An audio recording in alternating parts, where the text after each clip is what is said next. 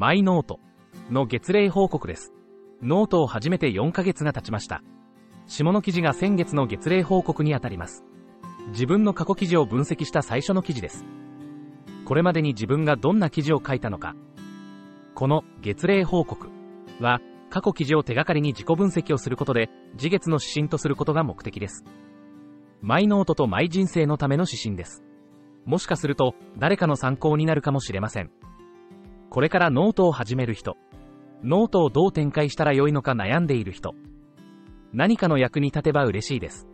そんな思いもあります。さて、5月はゴールデンウィークにお休みもいただいたのですが、思ったよりもペースよく記事を書くことができました。今後もこのくらいのペースを維持したいと思っています。目次、アクセス状況、アクセス状況、全体ビューを集計してみたので、掲載しておきます。ノートを始めて125日の全体ビューの推移、累計です。このグラフには現れていませんが、新規ビューが持続する過去記事がいくつかあります。いわゆるロングテールです。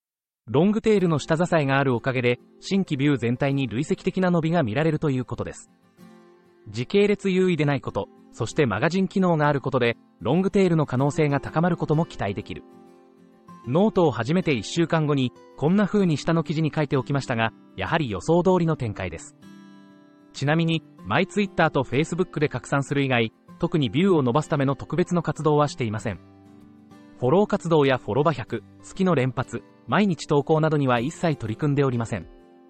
ご参考までに、過去記事の分析、3つのカテゴリーのバランス。マイノートは3つのカテゴリーに分類できます。これらが3つのテーマ別マガジンを構成しています。強くこだわるつもりはないのですが、このバランスは私にとっても読者にとってもとても大切だと思っています。4月にちょっと崩れたバランスでしたが、だいぶ改善されました。以下が3つの定期購読マガジンです。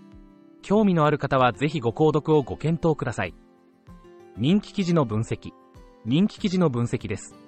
一番人気は音楽、大学、人生ですが、 note、SNS、AI、カテゴリーもかなり上の方に移動してきました。犬人、社会、カテゴリーも少しずつ上昇する気配もありますが、まだまだです。以下、人気記事のピックアップ分析です。私の人生に関わる記事もそれなりに人気があるようです。多くは私の Facebook、Twitter つながりからのアクセスだと思われます。こんな人生もある8年間続けた毎日投稿を私がやめたわけ。学長ブログの話。次の記事は人気でした。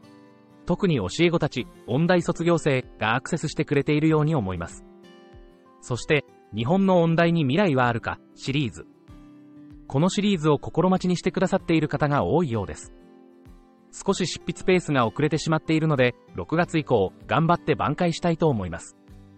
日本の音大、に未来はあるか？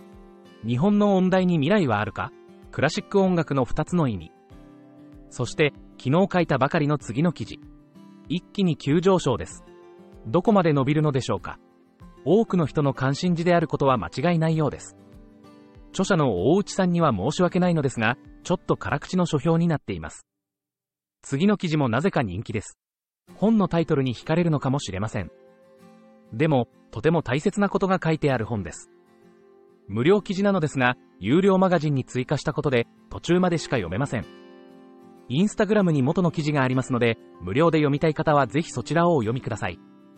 犬だけの世界、本、剣。民泊シリーズも密かな人気のようです。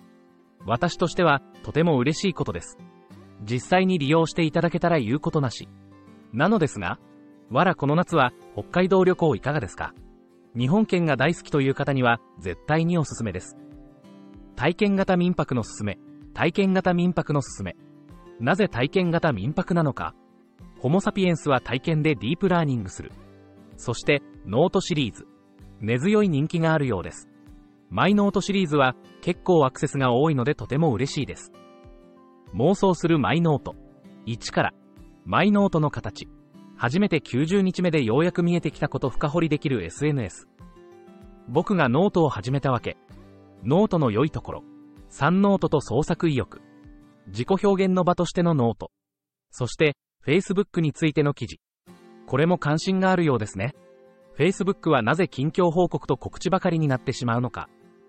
そして、次世代 SNS としてのノートの可能性。これも人気が高いようです。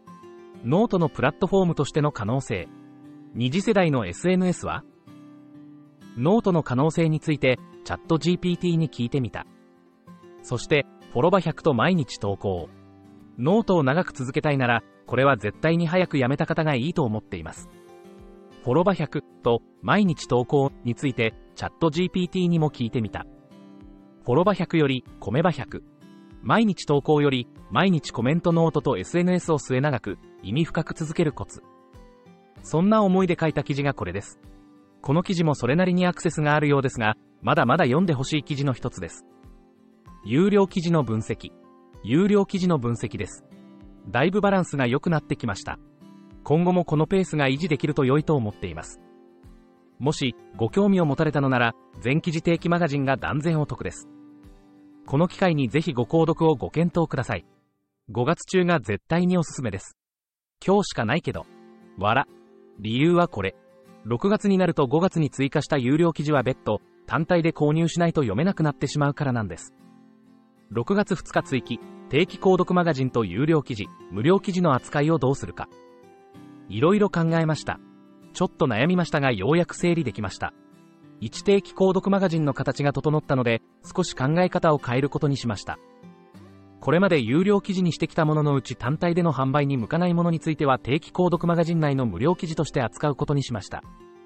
こうすることで、購読開始の時期に関わらず、マガジン内の無料記事として過去の記事も読めるようになります。定期購読マガジン購読者のメリットを最優先するということです。にただし、単体もしくは連載での販売がふさわしいと考える記事については、これまで通り有料記事とします。ご理解ください。別途、ご購入ください。3オンラインサロン参加者はプランに応じてこれらの記事も読むことができます。これがオンラインサロン参加者のメリットとなります。6月に向けて。さて、6月です。本州は梅雨のジメジメした日々が続くと思いますが、北海道は爽やかな過ごしやすい季節です。記事の執筆にも精が出るかと思います。6月は5月に掴んだペースを維持しながら、多くの人の心に届くような記事を書いていければと思っています。1月29日からノートを書き始め、4月7日にオンラインサロンを立ち上げ、5月半ばに定期購読マガジンを4つ発刊しました。ようやく、マイノートの形も整いました。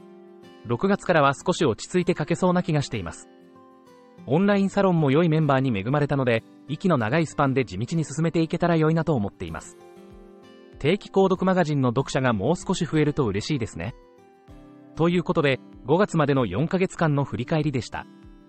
引き続き、ノート生活を一緒にエンジョイしましょう。 Show、May、Go、On、オンラインサロンへの参加も引き続き募集しています。一緒にノートの世界を広げましょう。ではまた。